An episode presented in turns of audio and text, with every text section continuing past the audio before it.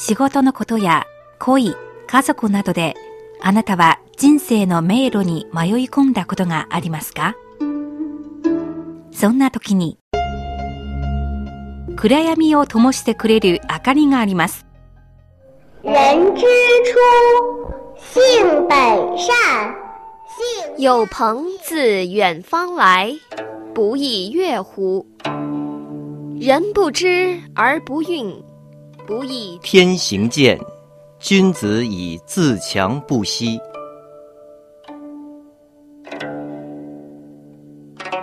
先人の知恵を借りて新鮮なエナジーでリフレッシュしてみませんか？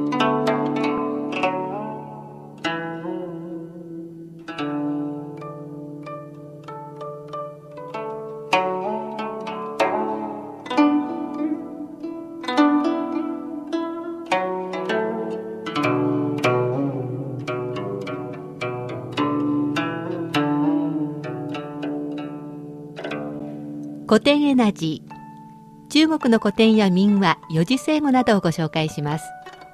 今週は中国の四大記書に数えられる西遊記をテーマにお話しします。これは中国で16世紀の明の時代の小説で唐の僧侶三蔵法師が白馬に乗って孫悟空、諸八海、佐護城をお供に幾多の苦難を乗り越え天竺へ仏典お経を取りに行き帰ってくる物語です。作者は明の時代の呉昭音です日本でも何回もドラマ、映画化、あるいは漫画化されていてとても有名ですよね。私の記憶では孫悟空が堺正明、香取慎吾などがすぐに思い浮かぶんですけど、中国ではどんな感じですか、ええ、中国でも西遊記をテーマにした映画やドラマが数多くあります。はい大陸や香港など多くのバージョンがありますが、一番有名なのは1986年版です。テレビでは冬休みや夏休みになると必ずと言っていいほど西遊記が放送され、子供たちに喜ばれています。うん私はもう5、6回ぐらい見たことがあると思いますが、うんまだ飽きていません。おーあの、三蔵法師や孫悟空、諸八海、佐護城など、まあ、こういった主人公を含めて、小説に登場する人物は、妖怪や仙人など、一見現実の世界からはかけ離れているんですよね。はい。でも、そんな人物の喜怒哀楽の物語ですから、かえって子供たちに人気があるのかもしれませんね。そうですね。西遊記の中で一番中心的な人物といえば孫悟空ですね。西遊記の物語自体、孫悟空の誕生から始まっています。この孫悟空、修行を積んで素晴らしい戦術を身につけました。72種の変化も習得しました。でもこの孫悟空、天空を騒がせて、結局、釈迦如来、お釈迦様によって500年間、山の下敷きにされ閉じ込められてしまいます。その後、観音菩薩、観音様の計らいで、経典を天竺に取りに行く三蔵法師の護衛役を務めることになりました。その道のりには、天界が用意した81の難、災難が待っています。孫悟空は痛快な行動力と神通力で、この81の難を克服、無数の妖怪と戦った末に、とうとう天竺にたどり着くんですよね。成功物語みたいなものですね。この中で孫悟空は戦っている戦士です。うん自由を求めるために。かっこいい。西遊記に関する研究によりますと、実はこんな一心不乱に目標に向かって進む孫悟空でも、心の中には葛藤があったと言われています。そうなんですか。面白そうですね。はい。素晴らしい小説ですから、いろいろな見方があります。え最近面白い観点をいくつか読みました。その中の一つをご紹介したいと思います。どんな感じですか？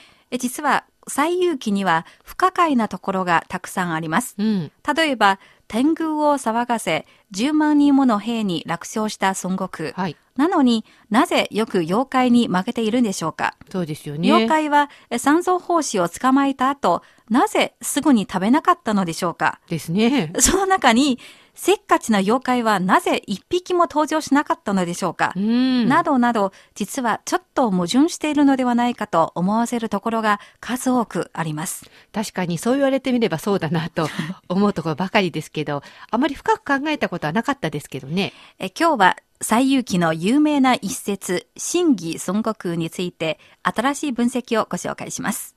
真偽、本物と偽物の孫悟空ということですね。はい大まかなあらすじを知っていますが、孫悟空は盗賊とその悪党を殺しました。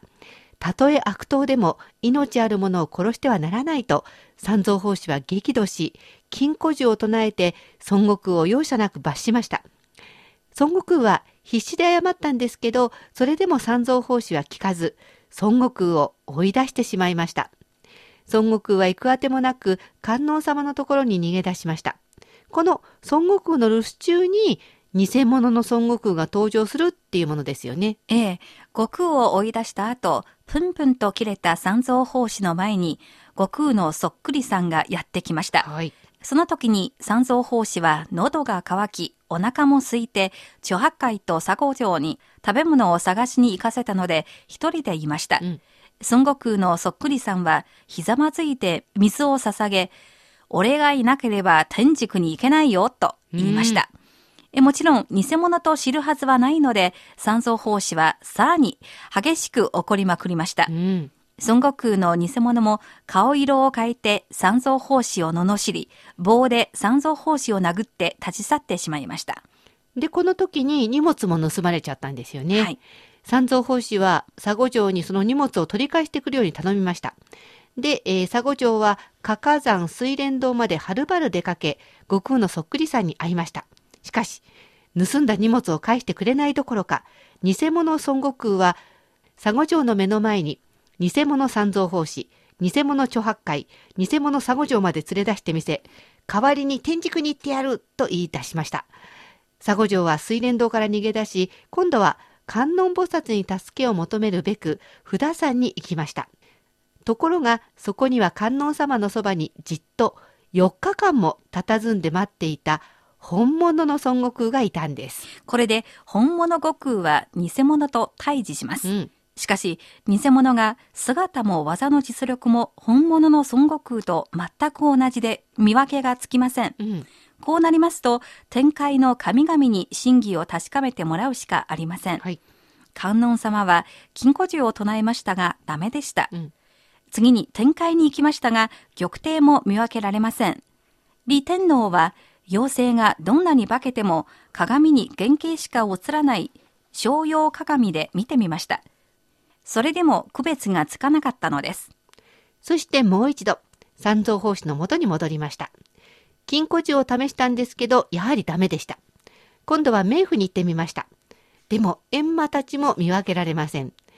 冥府にいる地蔵菩薩のペットの獣は、本物と偽物を確認できたんですけど、偽物の孫悟空の神通力が強すぎるので、暴れることを恐れて、分かってはいるんだけど言えない、と話しました。はい。最後にライオン寺に行って如来様に見分けていただくことに。如来様はあっさりと偽物悟空の正体を見破りました。うん。偽物の名前は六耳鼻孔と言います。如来様がうまく捕まえたところを本物の孫悟空が偽物を殺してしまいました。うん。まあ、こういうストーリーですけど、はいこの中に何かおかしいなって思うところがあるんですか？ありますよ。はいこの孫悟空のそっくりさん、はい六耳鼻孔というのは西遊記の中において最も変な妖怪だと言われています。うーん、まあ、妖怪といっても、三蔵法師を殴って荷物を今回盗みましたけど、他には大きな悪事を働いたことはなさそうですよね。確かにそうですね。はい。西遊記では実は3種類の3パターンの妖怪が出たと言われています。はい。えーまず、孫悟空をビビる妖怪は、うん孫悟空を名乗る勇気がない。うん。そして、孫悟空を見下す妖怪は、孫悟空の真似をする気にならない。でしょうね。孫悟空に匹敵するような妖怪は、相当の術があるので、孫悟空の真似をする必要がない。という3パターンがあります。うんうんうんしかし、このそっくりさんは本物の孫悟空と全く同じような能力を持っていますが、わざわざ孫悟空の真似をしたのは一体何の目的でしょうか？ねえ。あの、普通の妖怪だったらちょっと隙を見て三蔵法師を捕まえればいいだけですもんね。そうですね。結婚したり、結婚しようとしたり、んあるいは、あお肉を食べようとしたりし,、うんているんですね。うん。まあしかし、このそっくりさんはそうではないんです。うん。三蔵法師を罵り、殴ったりし、そして偽物を結集して天竺にお経を取りに行こうとするのです。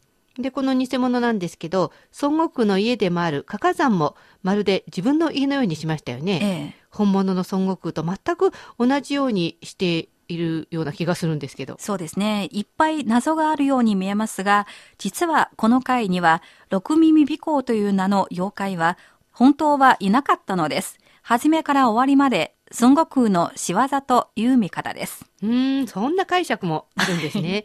でも、なぜ孫悟空が一人で本物と偽物までやらなくちゃいけなかったっていうか、なぜ偽物を登場させる必要があったんでしょうかね？はい。この事件の最初には、孫悟空は盗賊を殺したことで、三蔵法師に金庫銃を唱えられた上で、追い出されてしまいましたね。はい間違いなく被害者だったんですね。うんしかし、この事件の最後になりますと、観音様に慰められただけでなく、如来様からは仏にしてあげるという大事な約束をもらいました。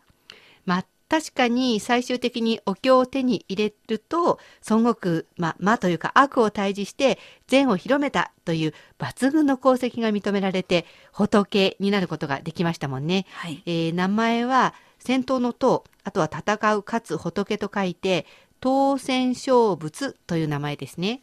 はい、そうですね。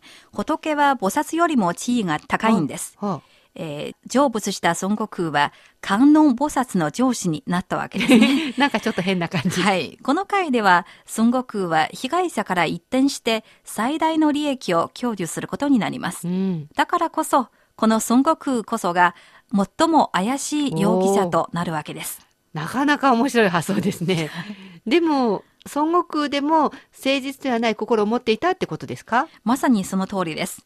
もう一回、西遊記を読み直すと、第58回のタイトルは、なんと、二心搅乱大乾坤。二心格乱大観坤とはっきりと書いています。二心は、二つの心と書きますが、はい誠実ではない心ですから、訳しますと、下心を持つ孫悟空、天地を格乱したという意味でしょうね。うん、つまりまあ、そのそっくりさんっていう六耳尾行は、見方を変えれば、孫悟空の悪い心の分身ってことですか？そういうことになりますね。お経を取りに行く旅もすでに半分以上過ぎました。はい。やはり疲れも出ているのか、一番能力のある孫悟空は三蔵法師の指導力に不満を持ち始め、抵抗し始めています。一方で、能力が普通の諸八海と佐古城は孫悟空に嫉妬しています。うんこれは原文にも書いてあります。なるほど。それでゴールが近づくにつれて、お経を取りに行くこのチーム、不協和音が出始めることになるんですね。えーまあ、最大の功労者である孫悟空が三蔵法師に追い出されたことを不満に思うってのも理解できますよ。孫悟空は、この和尚、うん俺を裏切ったと話して、観音様のところへ愚痴をこぼしに行きました。うん。そして、ずっと観音様のところにいたので、妖怪、六耳尾行が出ても、アリバイが成立しますね。うん。読者に最も同情されるのが、この孫悟空でしたね。ますます陰謀の匂いがするんですけど、そうなると、六耳尾行は如来様が孫悟空をかばうために捏造したものってことですか？その通りですね。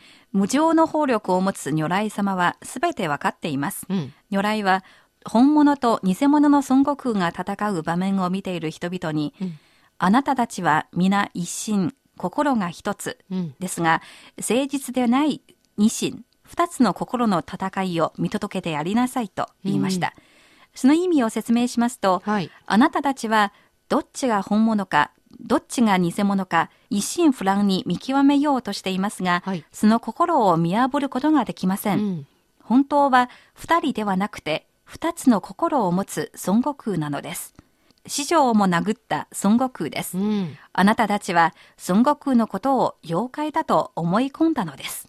でも、そうすると逆にみんな孫悟空の仕業だって分かっちゃうんじゃないですか？うん、大丈夫ですよ。うん如来様は結局対極的な判断をし、孫悟空の芝居に合わせ、六耳尾行を捏造しました。うんそして成仏させると約束しました。なんかこうやって話を聞いてくると、結局一番損したのは、この弟子に殴られた三蔵法師ですか？そうですね。うん孫悟空の仕事への復帰もとても立派でしたよ。うん観音様がすべて取り計らってくれました。はい。さあ、悟空を引き取りなさい。もう腹を立てたり疑ったりしてはいけないよ、と、うん観音様は三蔵法師に諭しました。三蔵法師は、慎んで教えに従いますと、悟空を受け入れるしかできませんでした。うん。まあ、三蔵法師とすればやむを得ず、悟空を再び受け入れて、お経を取りに行く旅を続けたことになると思うんですけど、はいこれで本当に4人は仲良しになれたんでしょうかね。そうですね。実は悟空の態度はこれを境にガラッと変わったと言われています。うん三蔵法師の人となりをおおよそつかみ、相当の諦めの気持ちを持っていたのではないでしょうか。はあ、何が三蔵法師の激鱗に触れることなのか、まあ、飲み込んだというか、内心ではまだ納得できてないかもしれませんけどね。でしょうね。えーまた、こんな一節もありますよ。はい悟空の態度が変わったのは、実は本物と偽物の孫悟空が入れ替わったという説です。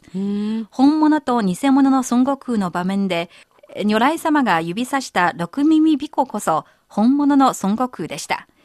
孫悟空がきれいに抹殺され、如来の指図をしっかりと聞く偽物で旅を継続させたということです。これはま、まさに陰謀というか、感じがしますよね。まあ、反抗精神が強すぎる孫悟空が、とうとう上司たちに嫌われ、抹殺されてしまったということでしょうか？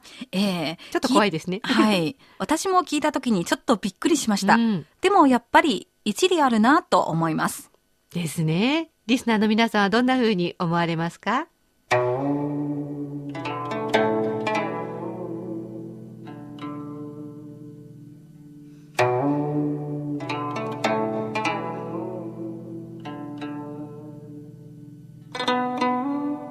古典エナジー今日は中国の古典西遊記の真偽孫悟空にまつわる新しい解説を紹介しました皆さん、この番組をお聞きになって何かご意見、ご感想がありましたら、ページの書き込み欄にコメントしてくださいね。お待ちしております。次回は引き続き西遊記の話をします。それでは次回またお会いしましょう。ごきげんよう。